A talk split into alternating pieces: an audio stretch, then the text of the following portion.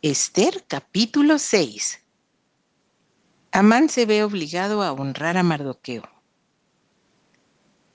Aquella misma noche se le fue el sueño al rey y dijo que le trajesen el libro de las memorias y crónicas y que las leyeran en su presencia.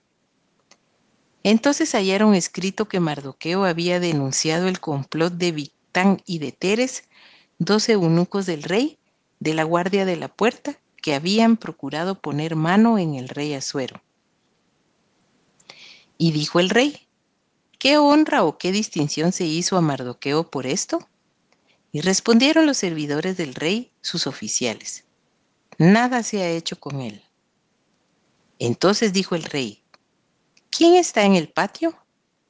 Amán había venido al patio exterior de la casa real para hablarle al rey para que hiciese colgar a Mardoqueo en la horca que él le tenía preparada.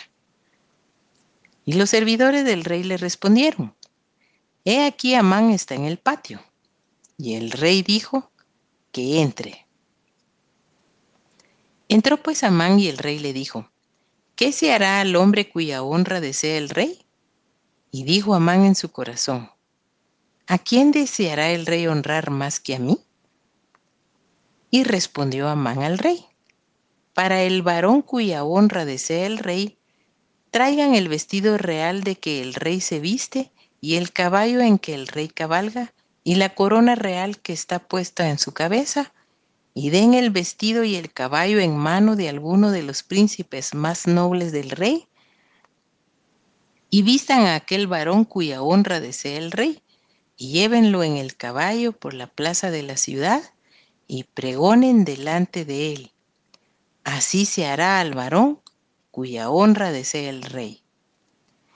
Entonces el rey dijo a Amán, date prisa, toma el vestido y el caballo, como tú has dicho, y hazlo así con el judío Mardoqueo, que se sienta a la puerta real.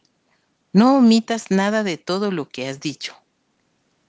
Y Amán tomó el vestido y el caballo y vistió a Mardoqueo, y lo condujo a caballo por la plaza de la ciudad, e hizo pregonar delante de él, así se hará al varón cuya honra desea el rey. Después de esto, Mardoqueo volvió a la puerta real y Amán se dio prisa para irse a su casa, apesadumbrado y cubierta su cabeza. Contó luego Amán a Ceres su mujer y a todos sus amigos todo lo que le había acontecido. Entonces le dijeron sus sabios y Ceres su mujer. Si de la descendencia de los judíos es ese Mardoqueo delante de quien has comenzado a caer, no lo vencerás, sino que caerás, por cierto, delante de él.